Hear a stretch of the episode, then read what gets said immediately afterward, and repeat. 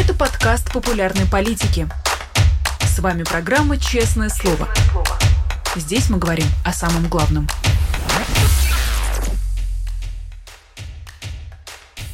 17 часов и 5 минут московское время. Всем здравствуйте. Вы на YouTube-канале «Популярная политика». Меня зовут Нино Сибашвили. Это наши традиционные пятничные честные слова с поэтом, писателем, литератором, журналистом Дмитрием Быковым.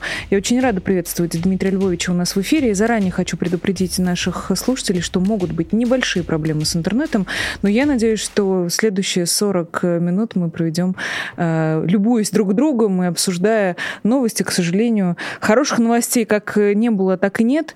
И предлагаю начать сегодняшний эфир, Дмитрий Львович, с э, фразы, с которой я уже, честно говоря, начинала, честное слово, на этой неделе. Э, это цитата Екатерины Шульман, которая звучит следующим образом. «Э, «Мне кажется, — говорит Екатерина Михайловна, — что к концу лета некоторым общим местом становится ощущаемое убеждение, что война в России непопулярна. Вы согласны с этим тезисом?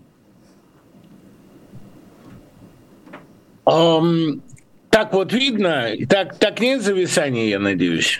А, главное, что мы вас слышим. Есть легкое зависание, а, и вы такой очень размытый, но мы, главное, хотим вас слушать, Дмитрий Львович. А, я вижу, да, да. Вот. Связь дурная, да. Если Главное, хотите, чтобы я могу был. камеру-то отключить сразу, вот нет проблем. Давайте нет, попробуем. Будет, безусловно, да. давайте, может быть, подключим. Давайте попробуем. Да. Сейчас я посмотрю, насколько я там... Да, у нас будет импровизированный да. радиозвонок. Мы будем вас слышать, но не видеть, но главное, чтобы э, вы были на а связи, вот Дмитрий лучше, да? Да, да. Так как будто бы да. Да. Ну хорошо, значит, э, понимаете, э, две вещи становятся к концу лета, к началу осени очевидными. Значит, первая такая вещь – это то, что война не популярна. Вторая, что война навсегда – и вот как это примирить между собой, совершенно непонятно. Я сейчас попробую это объяснить. Значит, эм, для того, чтобы война продолжалась, она не должна быть популярна. И более для того, для того чтобы власть оставалась незыблема, она должна тоже быть, э, ну, она должна вызывать не столько любовь, сколько ужас, сколько панику. И у меня вот есть такое ощущение подспудное, что власть уже больше и не гонится за популярностью. Она перешла к другой тактике, а именно к тактике методичного запугивания, нагнетания страха, нагнетания тоски. Потому что если народ слишком счастлив, если наблюдается идиллия, симфония и прочие хорошие вещи, это как-то свидетельствует о недостаточно авторитарном, недостаточно сильном характере этой власти – а то, что война навсегда, ну то есть как, во всяком случае, навсегда, пока Путин, это можно объяснить очень просто. Значит, никаких других мероприятий для народа, кроме медленного методичного его перемалывания, у власти не осталось. Я знаю, что оптимизм в России очень наказуемый. В России есть огромное количество людей, которые сейчас они все равно нас смотрят, и они дружным хором закричат. Да как же вы предсказывали, что мы будем встречать Новый год на эхо Москвы? Если бы они так помнили мои сбывающиеся прогнозы, которых довольно много, да, у меня не получилось. Я не встретил с вами Новый год на Эхе Москвы. Я встретил его из Тбилиси, хотя и на Эхе Москвы. И вы его не встретили со мной на Эхе Москвы. Вы всегда так радуетесь подтверждению худших прогнозов именно потому, что вам нравится, чтобы все было плохо. Потому что когда все плохо, это непосредственным образом подтверждает, вы ничего не можете сделать, и вам ничего не надо делать этот режим падет непременно, и падет довольно скоро, и все для этого и делает, и мы увидим его падение. Но он не прекратит войну, пока он не падет. Это совершенно очевидно, потому что никаких абсолютно предпосылок со стороны народного недовольства у него для падения нет. Он как бы до сих пор эксплуатирует одно нехитрое убеждение. Да, плохо, и режим плохой, и все остальное, но без меня вам будет хуже. И, кстати говоря, советская власть тоже всегда играла на этом, и большинству без нее стало хуже, потому что потребовалась ответственность, потребовался экзистенциальный выбор, возникло какое-то отчаяние, понимаете, вот. И у меня возникло ощущение сейчас, по крайней мере, что для людей возвращение в отчаяние – это какой-то радостный, привычный фон. Когда ты просыпаешься и говоришь, что ничего хорошего, что хороших новостей нет. На самом деле, не но хороших новостей очень много – И эти хорошие новости касаются не только России, потому что ни одна Россия в мире. А наступление в ВСУ идет довольно успешно. Замечательные слова сказал уже э, генсек НАТО, что как раз Украину за недостаточную эффективность ругают те самые люди, которые вообще не верили, что она сможет сопротивляться, которые говорили, что она падет за неделю. Были такие разговоры? Были, разумеется. Я вообще люблю пессимистов. Пессимистам быть легко, как бы ответственности нету никакой, понимаете? Вот. А я предполагаю, на самом деле, что э, в ближайшее время власть повернется к народу своей, прямо скажем, непрезентабельной стороной. Э, волна мобилизации новая неизбежна усилится репрессии, усилится страх. И, конечно, россияне ощутят на себе, что каждая минута войны стоит несколько сотен миллионов. Это уже показали все расследования. Пока в рублях. А в долларах, я думаю, тоже довольно внушительная сумма, хотя доллар стремительно дрожает. А это будет ощущаться. Но заискивать перед народом эта власть больше не будет. Она перешла к тону кнута. И этот тон кнута, конечно, ускорит надвигающиеся события. Дмитрий Львович, мне кажется, что вы сформулировали э, такую формулу, простите за эту тавтологию, но а, она как будто бы очень точно передает э, все, что происходит э, в России, во всяком случае, последние э, там, век с лишним. Что-то непопулярно, но оно навсегда. Советская власть была непопулярна, но она навсегда. Владимир Путин непопулярен, но, она навс... но он навсегда. Война непопулярна, но она навсегда. Как это получается? Да, На чем да, держится этот парадокс? А могу объяснить. Вот это как раз легко какой приятный. Понимаете, а, непопулярная власть, ну, есть такая формула у Толстого про Наташу Ростову, помните, она удостаивала быть умной. А эта власть не удостаивает быть популярной. Вот ей это совершенно не нужно, потому что мы, например, власть в Америке, они все время говорят, Байдену нужно рапортовать о каких-то победах. Да, Байдену нужно рапортовать о каких-то победах, потому что если у него побед не будет, его переизберут. А российской власти, которая сейчас, кстати, выбирает мэра Москвы, совершенно не нужно рапортовать ни о каких победах. Она все равно рапортует, она все равно рассказывает о том, что украинцы сами разбомбили очередные свои города, что Зеленский нюхает кокаин, последняя новость, что Обама гомосексуалист. Они это все рассказывают, это все их победы, полное моральное падение всего остального мира. Эта власть, поймите, она вообще не нуждается в обратной связи. Особенно, что важно – военное время, потому что военное время, вот э, на это коренное э, такое противоречие в умах народа, надо бы давно, на самом деле, обратить внимание. Мы с вами сейчас вышли на чрезвычайно важную тему. А народ не очень любит, когда он хорошо живет. Периоды, когда он хорошо жил, воспринимаются как постыдные, мелочные. Ну вот Хрущева не любит никто, понимаете, потому что он больше освобождал, чем сажал. Тоже был тот еще волюнтарист, но тем не менее. А, соответственно, если сравнить угнетение народа при Хрущеве и Сталине, а, конечно, это небо и земля, но вспоминают все Новочеркасский расстрел. А то, что творилось при Сталине, было нормой. Скажу больше, в очень полезном романе Галины Николаевой «Битва в пути» был такой вот Вальган, который все время заставлял народ выходить на ночные авралы, на ночные смены. И его вспоминают с любовью, а инженера Бахарева никто не уважает, потому что Бахарев создает людям человеческие условия для работы, а при Вальгане гонит брак, безусловный. Но есть ощущение постоянного напряжения, и ты как бы востребован, ты нужен, ты герой.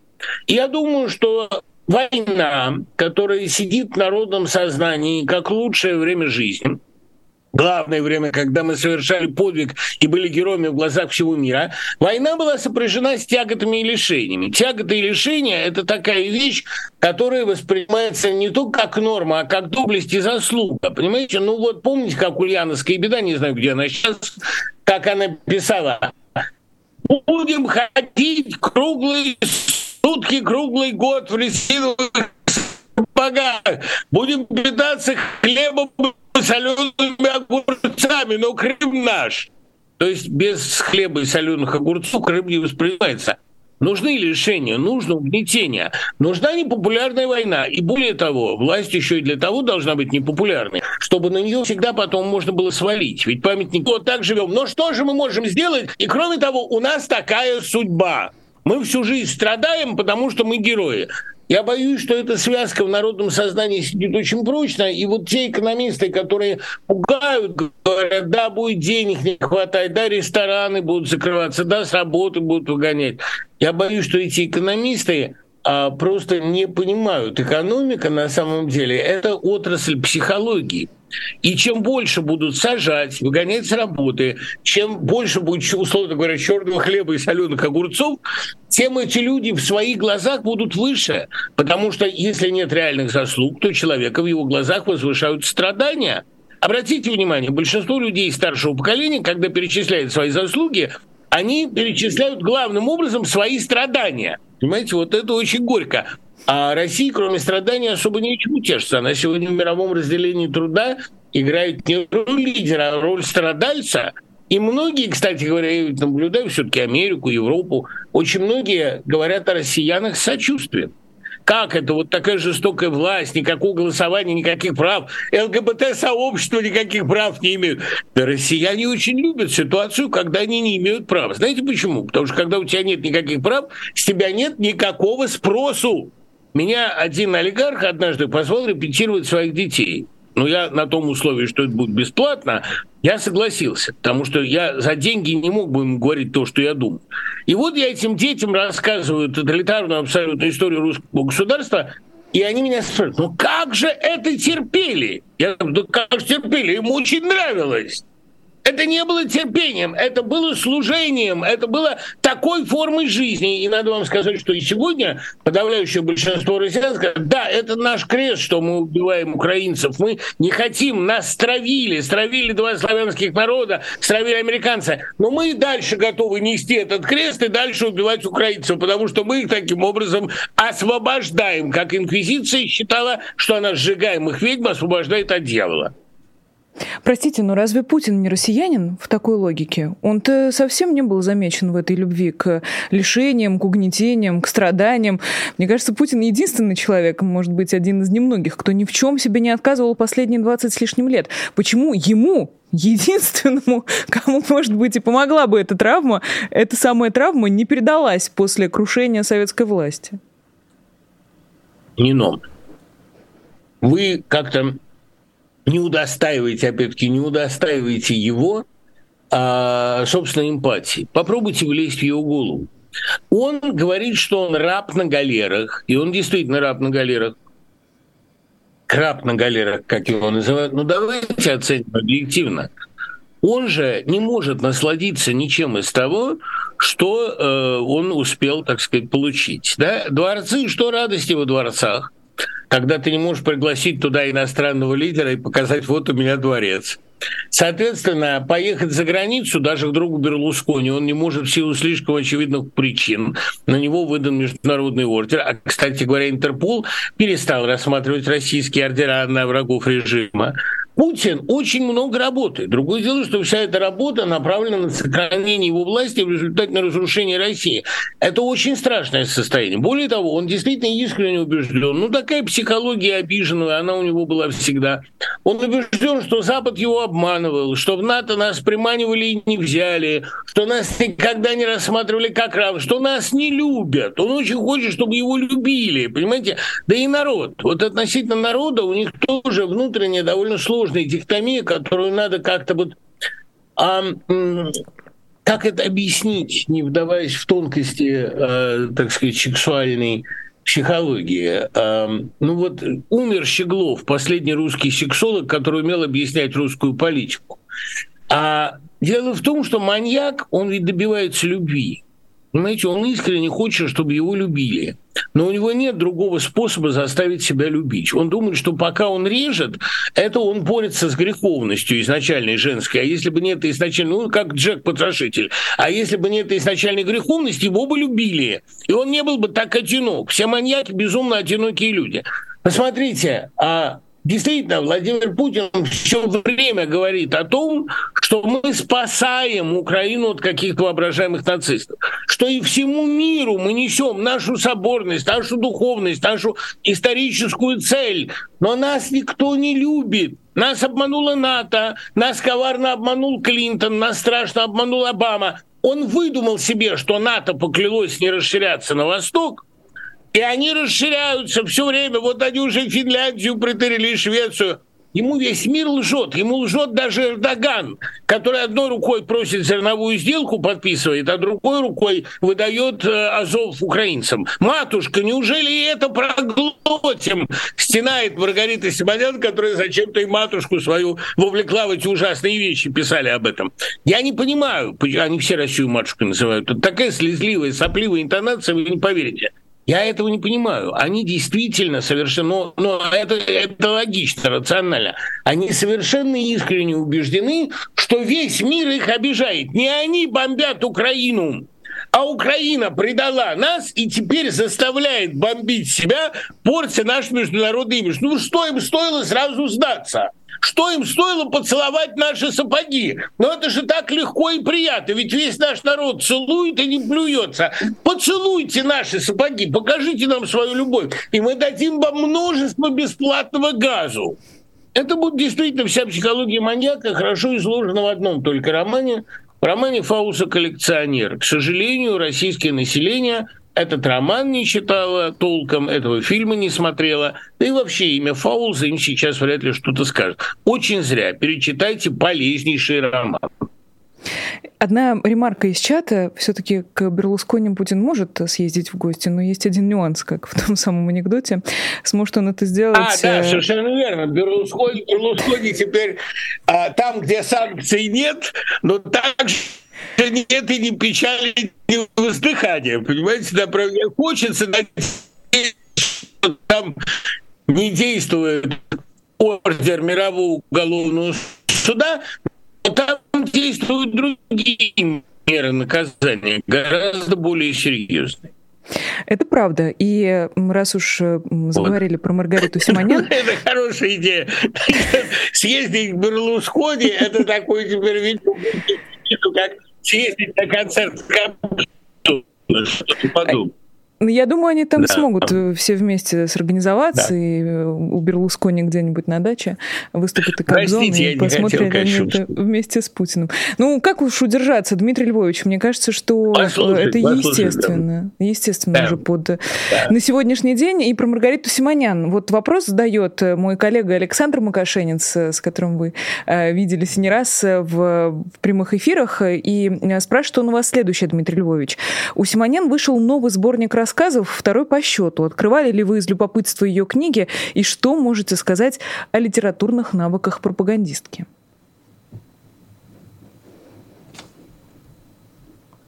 Я не только от, открывал, я рецензировал ее роман «В Москву, в Москву». У нее помимо рассказов есть роман о том, как девушка из провинции полюбила олигарха – но тоже он все время ее обижал, он эксплуатировал ее природные ресурсы, то есть ее красивое тело, но души ее он не понимал.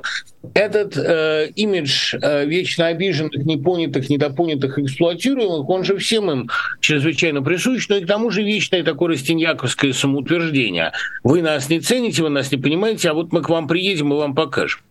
А как я отношусь к ее способностям? Тут сложная вещь. Я не думаю, что она смотрит нашу программу. Очень жаль, Маргарита, что вы не смотрите нашу программу. Вы могли бы массу а, любопытных пропагандистских, риторических приемов почерпнуть из того, что мы делаем, а то вы все на одной струне играете. А у меня к Маргарите Симоньян своего рода классовая близость. Понимаете, какая штука? Ой, грустные вещи приходится говорить, не но, но вы всегда вытаскиваете из меня такую откровенность. Я всегда с вами не могу врать, и мне приходится говорить о реально наболевшем, о том, что реально мучает меня. Понимаете, я же никогда не был золотым мальчиком. Я мальчик не из Садового кольца, а из спального района. И мать моя учительница, и растила она меня без отца. И, конечно, дикий зуд самоутверждения мне знаком. Просто у меня он немного на другой почве. Я хочу, чтобы мир меня читал, а Симонен хочет, чтобы мир ее признал. Это немного другое. Но э, вот эта жажда самоутверждения, самореализации, это вот страшная уверенность в том, что все тебя обойдут на повороте, мне это знакомо, просто я с этим боролся, она это культивирует. Я прекрасно понимаю и ее карьеризм, и ее жажду самоутверждения, но э, я тоже делаю карьеру тем, что не делаю ее, писал Евтушенко. Мне кажется, что для моей карьеры лучше не мараться в шовинизме, говорить правду. И потом вот ведь какая вещь, понимаете, меня... Эм, сами бы они не взяли, они меня не пускали. У них там на э, фильтре на входе стоит такой своеобразный да, чекаут, или не, даже не чекаут, как это сказать. Ну, в общем, грубо говоря, вписаться к ним, зарегистрироваться у них, чекин точнее, да? чекин. Чекаут это наоборот из гостиницы. Когда вот чекин у них стоит.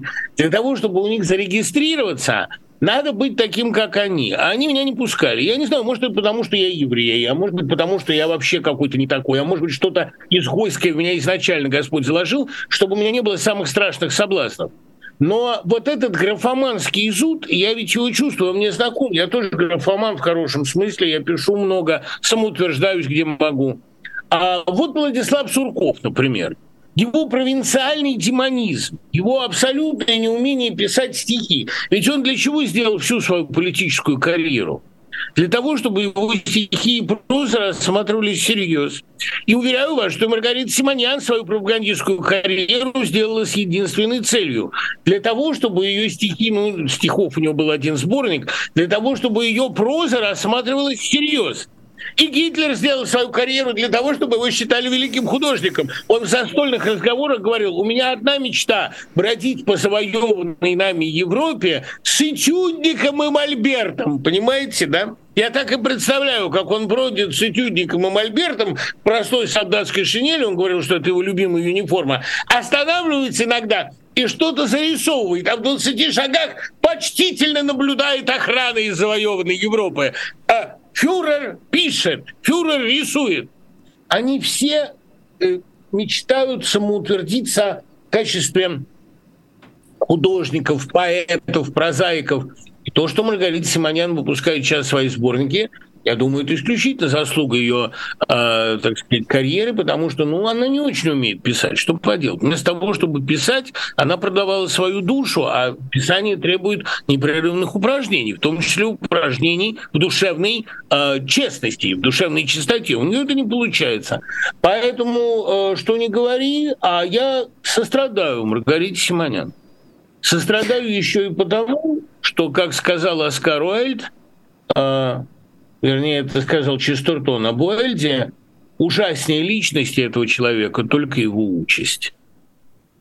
Я подумала, какая же злая получается рифма, Дмитрий Львович. Мы с вами столько обсуждали э, на этих встречах людей творческой профессии и миссию, которая на них возложена. Тот же Владимир Зеленский, чем не человек творческой профессии, который внутри этой профессии смог переродиться во что-то большее и вот все свои таланты направить на служение добру. И как же горько должно быть э, людям, которые так и останутся всю жизнь в, предва... в предбаннике этой большой творческой профессии, к которой они так стремятся. Говорим ли мы про Суркова, про Симоняна или даже про того же Гитлера?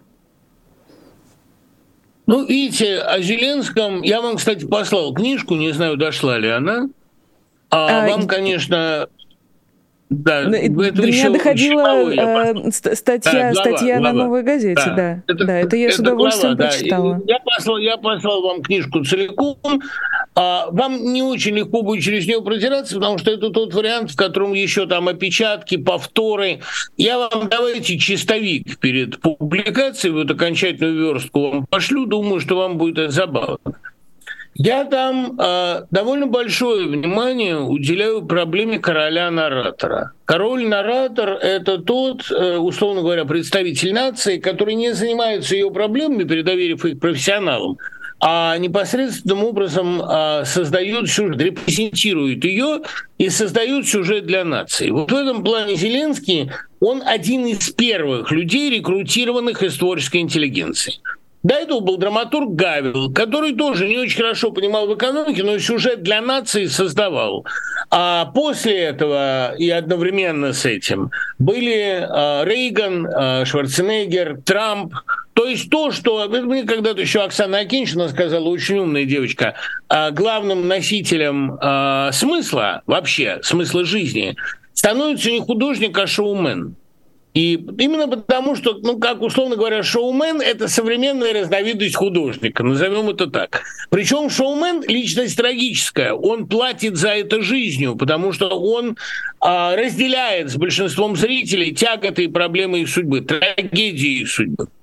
И вот мне кажется, что главная трагедия а, так квази-художников — то, что они хотят стать элитой, не хотят разделить со своим народом его проблемы. Зеленский — он э, довольно отважно пошел на то, чтобы быть со своим народом. И был с ним и на Майдане, и во время выступления на передовой в 2014 году, и потом, когда пошел президент, и когда стал слугой народа. Причем там я пишу в главе, зачем ему политика. Он э, вполне состоялся в профессии. Он человек-то не бедный. А если посмотреть на то, что он задекларировал, поступая в президенты, это неплохо.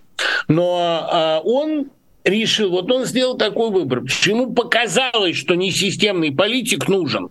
Он пошел туда не за властью, э, не за влиянием, он пошел туда в очень рискованное время. А прав абсолютно Арестович, что он пошел президентом переходного периода. Но он это сделал, потому что ему казалось, что в этот момент он может послужить там довольно эффективно. Не говоря уже о том, что ему просто было интересно. Это действительно небывалый эксперимент, когда сериал делает тебя президентом.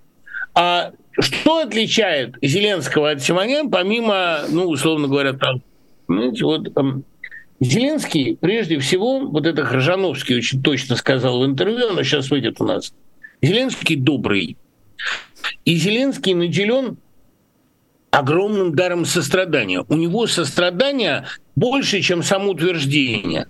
Я рискну сказать, что квартал который играл огромную роль в украинской истории и политике, он понимал не столько как средство распространить свое влияние, сколько как коллективную терапию. Квартал был необходим, потому что это для нации средство самопознания, сатира. Сатира – это вообще в идеале служение. Это гораздо труднее, ответственнее, это интереснее – чем все время впивать нации э, слова о том, что она бедная, великая, непонятая, и сейчас поэтому всех убьет. И если то, чем занималась российская пропаганда на протяжении последних 20 лет, было прямым растлением, то то, что делала украинская сатира, было терапией. И в качестве такого терапевта Зеленский иногда очень грубые, резкие, страшные вещи говорил. Я думаю, иногда он прекрасным вкусом обладая, опускался до прямой пошлости, но его услышали и поняли. Мне очень понравился его гениальный монолог в апреле 2014 года, когда он говорит, вот Путин назвал Киев матерью городов русских. Но если мы мать, зачем же вы нас все время трахаете? А если мы мать, то почему вы у мамы отжали комнату с видом на море и все время ее ругаете при этом? Доча, почему ты одно время жила с Володей, а делала вид, что с Димой? Мама все терпела. Маме надо очень много, но мама честная. Мама нашла себе богатого европейца. Прими и оцени ее выбор. Это шутка на грани фола, но это шутка, выводящая из подсознания то, что иначе там будет нарывать. Поэтому функция сатиры всегда была терапевтической, а функция, к сожалению, российской пропаганды растлительной, воспалительной, в общем, губительной для этого организма. И поэтому я и хочу сказать, что ты можешь стать знаменитым художником, кумиром нации, национально востребованным. Для этого надо одно. Ты не отделяй себя от этого народа. А то ведь Маргарита Симонян от этого народа и Владислав Сурков отгородились очень большими деньгами и очень высокими заборами. Что-то я не вижу их среди этого народа, выступающими на площадях. А если бы сейчас Маргарита Симонян попробовала выйти на площадь и закатить стендап, как Зеленский, мне страшно представить, что в нее полетело бы. Хороший вопрос, но я не думаю, что долетела бы. Она же передвигается с большим штатом охранника. Вот она на пляж выходит эскортом, в окружении, да, да, в окружении большого количества. Большим это правда, но, с другой стороны, может, подобно к подобному, скажем так, а не политкорректно. У нас остается совсем немного времени, Дмитрий Львович, но не могу вас, конечно же, не спросить про Владимира Крамурзо, а, которому, у которого вчера был день рождения, и которого вот как раз а, аккурат под день рождения отправили по этапу, чтобы ни одно письмо, не дай бог, с словами поддержки или с какими-нибудь добрыми пожеланиями до него в его день рождения не дошло.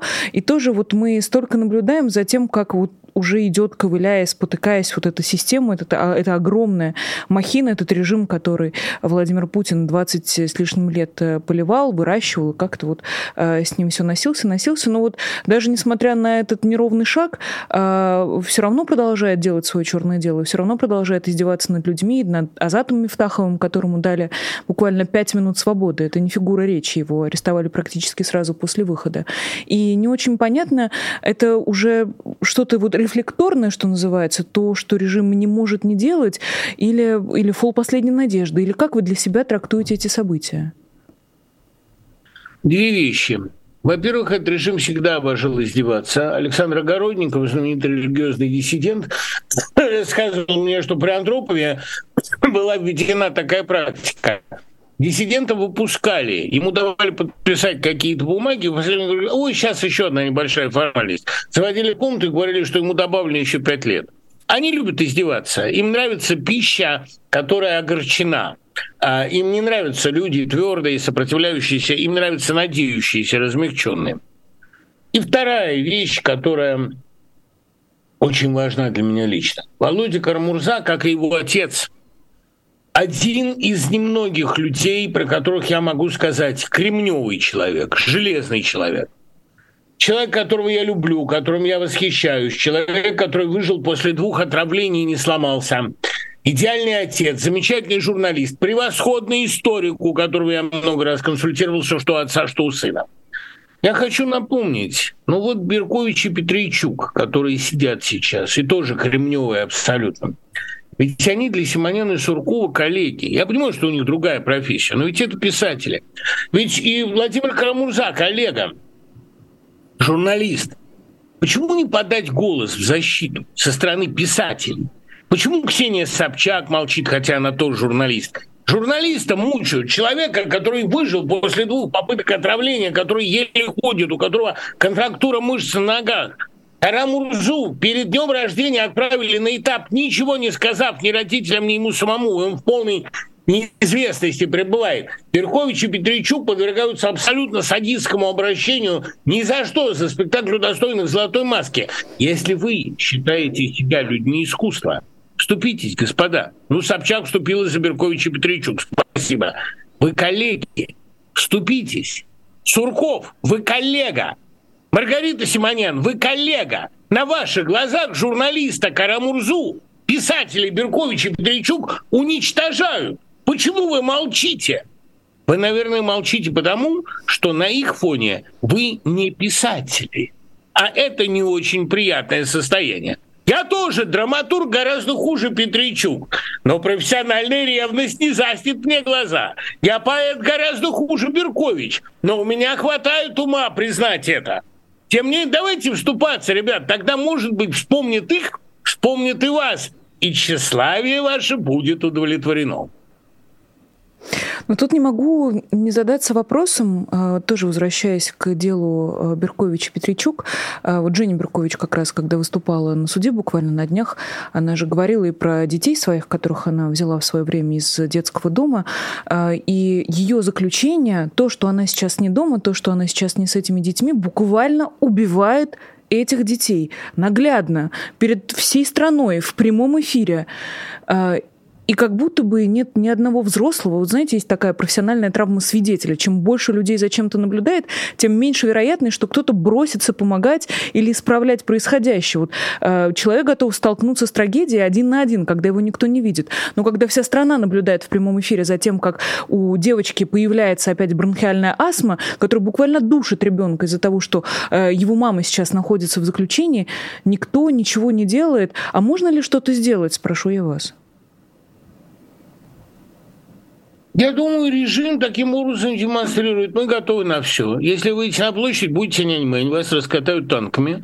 Ради стабильности нашей страны мы готовы девочку душить, мать сажать, а журналиста этапировать мы не остановимся ни перед чем. Мы перестали хотеть нравиться, нравится Европе бесполезно, она не полюбит нас никакими, да и зачем нам любовь геев. Мы перестали заботиться о чем-либо, о чем-либо думать.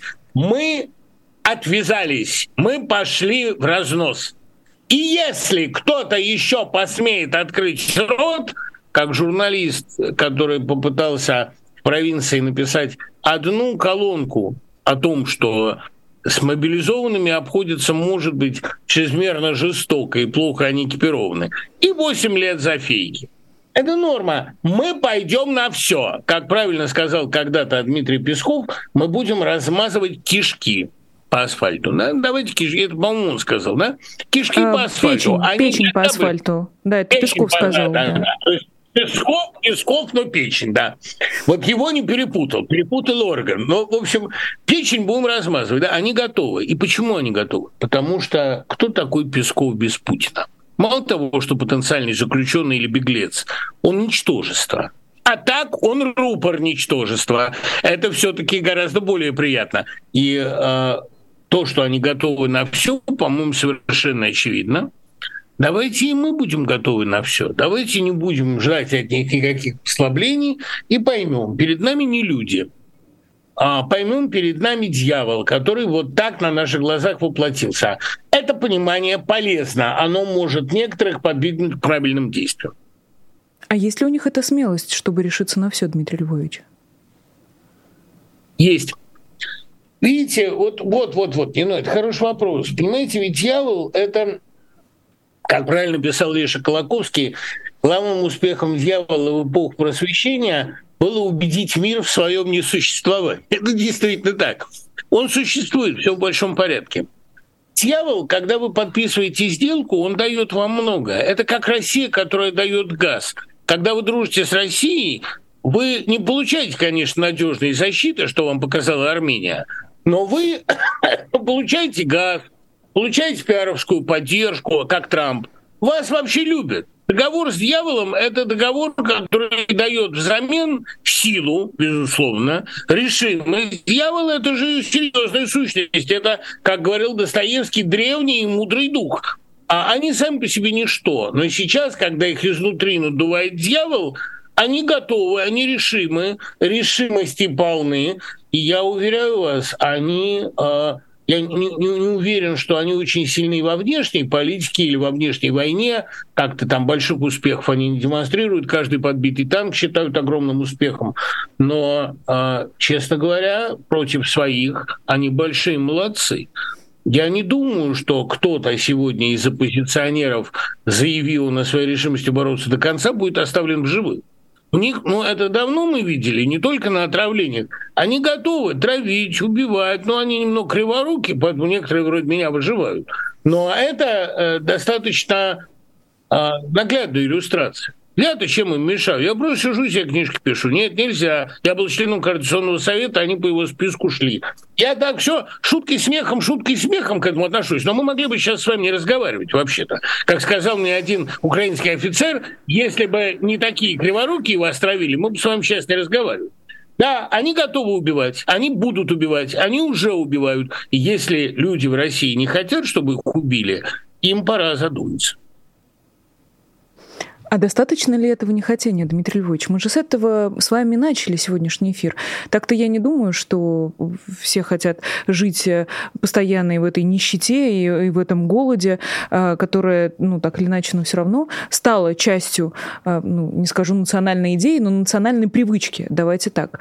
Что сейчас должно их разбудить? Мы вроде как да, все попробовали. Да. Войну попробовали, чему попробовали, убийство попробовали, гробы, которые возвращаются, а некоторые не возвращаются появляются, да, отдельная трагедия, когда э, по, по глупости или, не знаю, непонятно, по какой причине люди, оказавшиеся э, на этой войне, они там и, там и остаются, никому не нужно ни в начале, ни в конце, ни когда их уже убили, и они лежат на этих полях месяцами. И ну, куда страшнее, как будто бы.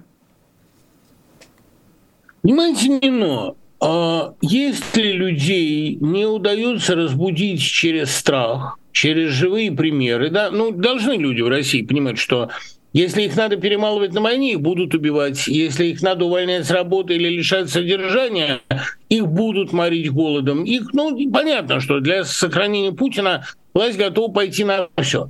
Но представим себе чудовищную ситуацию. Людей ничем нельзя разбудить. Но тогда эта власть пойдет под собственной тяжестью, как она и всегда падала, как было в 2014 году, когда она влезла в войну, и 17 из этого проистек. Так было в 85 году, когда она рухнула, ну просто опять-таки из-за своего желания реформироваться, а реформироваться было нельзя. Она всегда обрушивает сама себя. То есть, понимаете, если люди не хотят обрушить этот режим, он обрушится сам. Ну тогда будет большая разница.